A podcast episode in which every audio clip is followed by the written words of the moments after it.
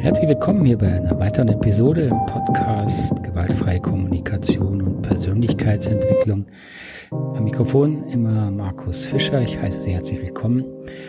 In diesem Podcast geht es ja um die Grundlagen der gewaltfreien Kommunikation und um eine lebenspraktische Anwendung dieser, äh, dieser Theorie, dieser Methode von Marshall Rosenberg. Heute möchte ich mich mit dem Thema ähm, Unperfektheit befassen.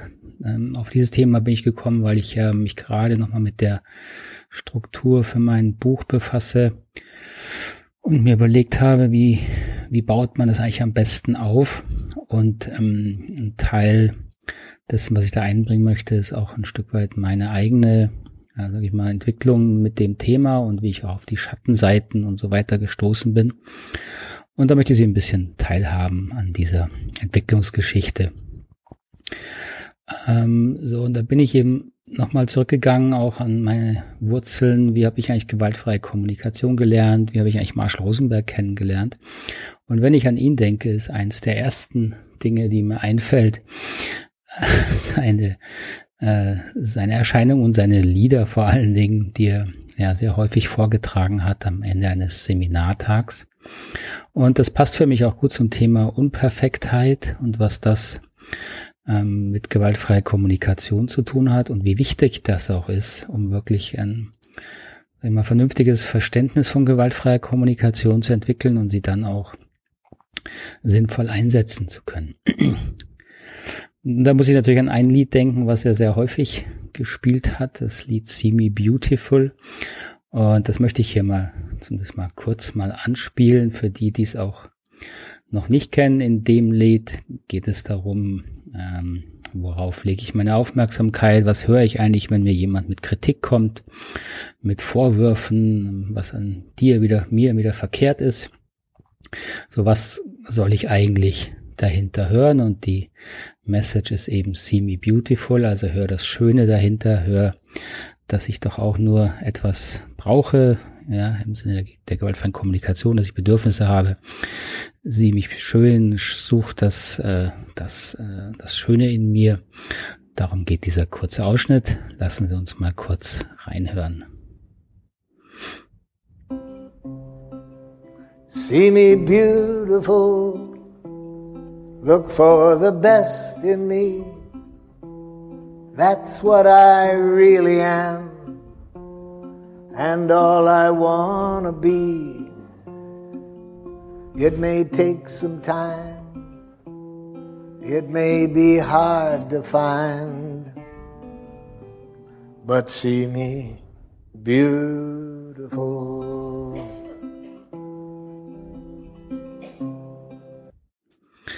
Ja, See Me Beautiful. Ist natürlich eine äh, Sehnsucht, die Marshall da anspricht, die natürlich etwas in uns berührt, dass wenn wir äh, genervt sind, frustriert sind und das ausdrücken, dass wir natürlich gerne hätten, dass der andere, der uns zuhört, immer noch äh, das, das Schöne darin sieht, mit uns in Kontakt bleiben kann. Und das ist ja auch der, der, eine Idee hinter der gewaltfreien Kommunikation, dass wir das durchaus uns bemühen. Aber man darf das eben auch nicht als sage ich jetzt mal, als Entschuldigung nehmen für jedes Verhalten. Und deswegen müssen wir mal genauer hingucken, was eigentlich hinter diesem Thema See Me Beautiful ähm, steht.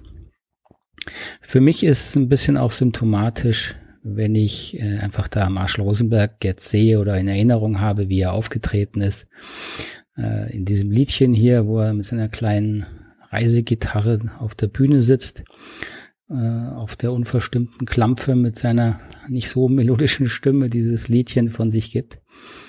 Und jetzt mal vom Inhalt abgesehen, ähm, vom Inhalt des Liedes abgesehen, war das für mich schon auch immer ein, ein Sinnbild dessen, wie Marshall Rosenberg gewaltfreie Kommunikation verstanden werden, also verstanden haben möchte, dass er nie versucht hat, den perfekten äh, den durchgestylten, den rhetorisch geschulten zu geben, sondern einfach in seiner Unperfektheit auch dieses Lied äh, zum Besten gegeben hat.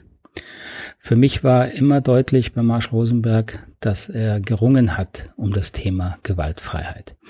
Die Beispiele, die er bringt, auch in seinen Büchern, ähm, da geht er ja nicht vertieft drauf ein, aber in sehr vielen merkt man, dass es eben nicht selbstverständlich ist, im anderen das Schöne zu sehen. Sonst bräuchten wir diese Erinnerung ja auch nicht. Ja?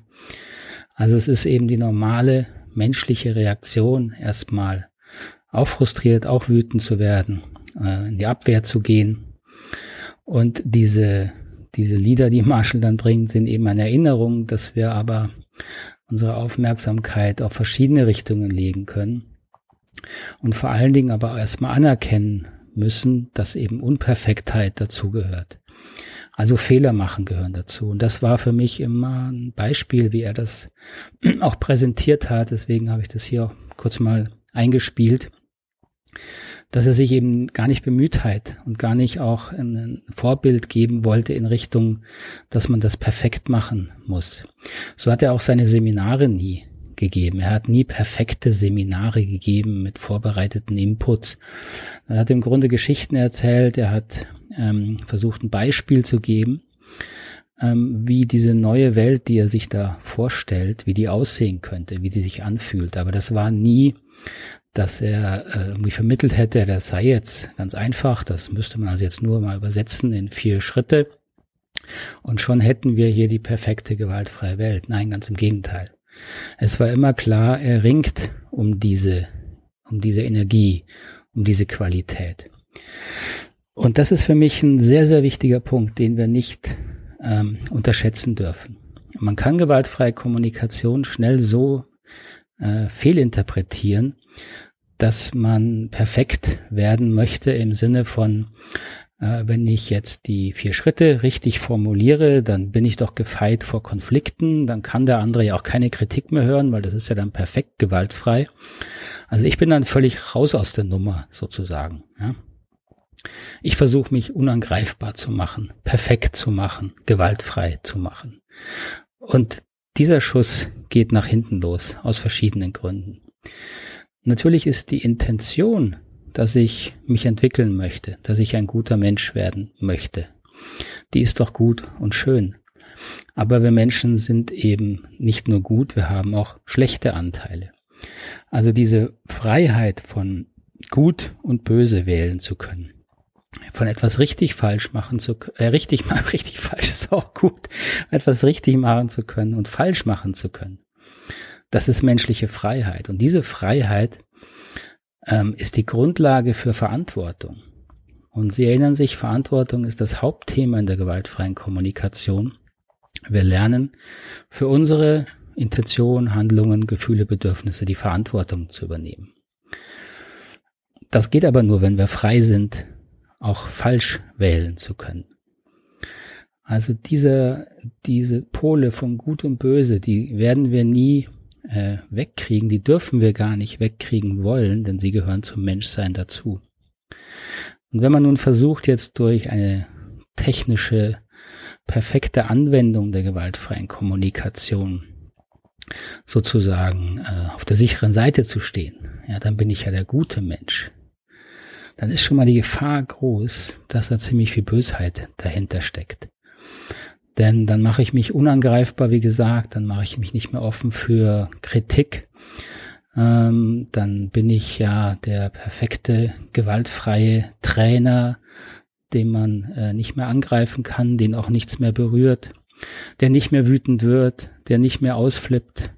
Und das ist überhaupt nicht das Ziel.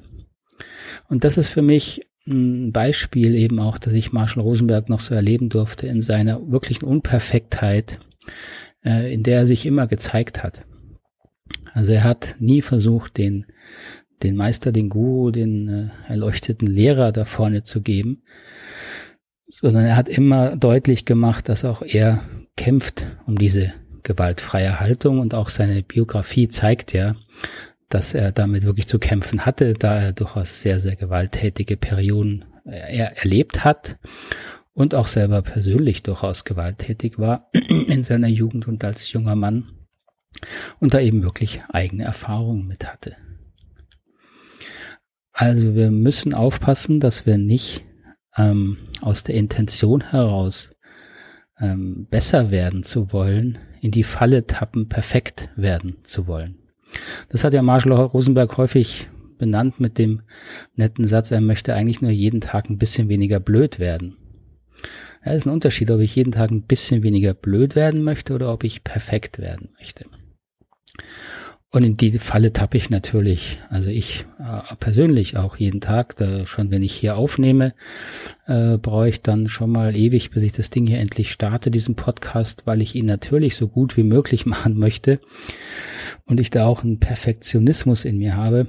Äh, nur an dem Punkt, denke ich, ist er noch relativ harmlos. Wo es gefährlich wird, ist, wenn wir versuchen, Perfektionismus in das Zwischenmenschliche, in Beziehungen und eben auch in die Kommunikation zu bringen.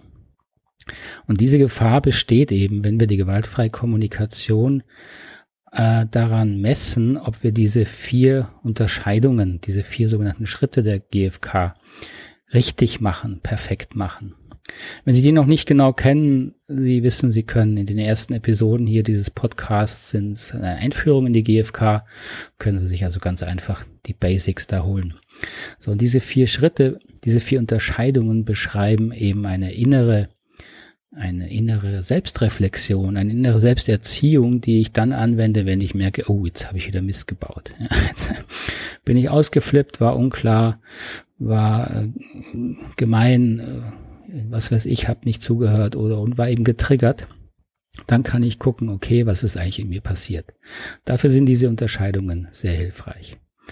Wozu sie aber nicht gedacht sind, dass wir uns irgendwie versuchen, in der Kommunikation zu immunisieren indem wir diese Unterscheidungen dauernd einführen im Gespräch und nur den anderen darauf hinweisen, dass er jetzt eben äh, keine Beobachtung, sondern eine Bewertung formuliert hat und das sei eben dann gar nicht GFK. So ein Satz, wenn Sie den hören, dann müssen Sie wirklich hellhörig sein und das Gegenüber mal, liebevoll korrigieren und sagen, äh, dreh es einfach mal um. Was du gerade machst, hat auch nichts mit GFK zu tun. Denn diese Unterscheidungen dienen eben nicht dazu, den anderen zu korrigieren oder in einem Gespräch irgendwie auf Abstand zu halten. Und dafür werden sie aber meiner Erfahrung nach sehr häufig genutzt. Das erlebe ich immer wieder, habe ich gerade vor wenigen Tagen erlebt, auch mit sogenannten GFK-Trainern, äh, die dann wirklich mit Unterscheidungen um sich schmeißen, die man aber im Gespräch überhaupt nicht erreicht. Und mit erreicht meine ich, die, die werden natürlich auch nicht wütend, die sind auch nie getriggert, sondern die sind immer völlig nach außen hin gechillt. Nach innen hin merke ich natürlich schon, dass sie was triggert. Aber das zeigen sie ja nicht, weil sie ja perfekt vier Schritte GFK sprechen wollen. So, das Thema Unperfektheit, also wirklich aufzunehmen, zu durchdenken und für sich anzunehmen, ist, glaube ich, ein zentrales Thema, wird auch ein zentrales Thema in dem Buch werden. Und damit müssen wir uns eben beschäftigen. Was heißt es eigentlich, Mensch zu sein? Heißt es, Mensch zu sein, dass wir keine Fehler machen dürfen? Und was heißt es dann konkret? Das heißt eben, wir müssen wählen dürfen. Wir dürfen niemals davon ausgehen, dass jeder Mensch auch immer das Gute wählt. Und da kann man auch nochmal auf dieses Lied zurückkommen, See Me Beautiful, und das ein bisschen relativieren. Das ist häufig so bei den äh, Sätzen, die Marshall so von sich gibt, gegeben hat, auch dem Lied hier. Da muss man den Kontext verstehen und auch sehen, in welchem, in welchem Sinn das angewendet wurde. See Me Beautiful ist eine gute innere Meditation, wenn ich ein schwieriges Gespräch vor mir habe, wo ich merke, es fällt mir schwer, dem anderen zuzuhören. Ja, wo ich schon merke, dass er hat irgendwas getan, was mich tierisch genervt hat, getriggert hat, verletzt hat.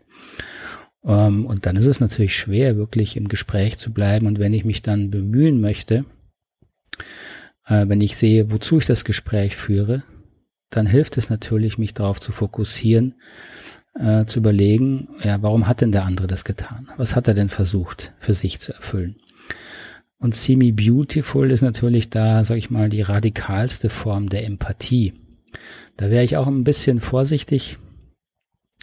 Äh, ich muss nicht alles beautiful und schön sehen, was andere Menschen tun. Es reicht, wenn ich es verstehe auf der Ebene ihrer Bedürfnisse.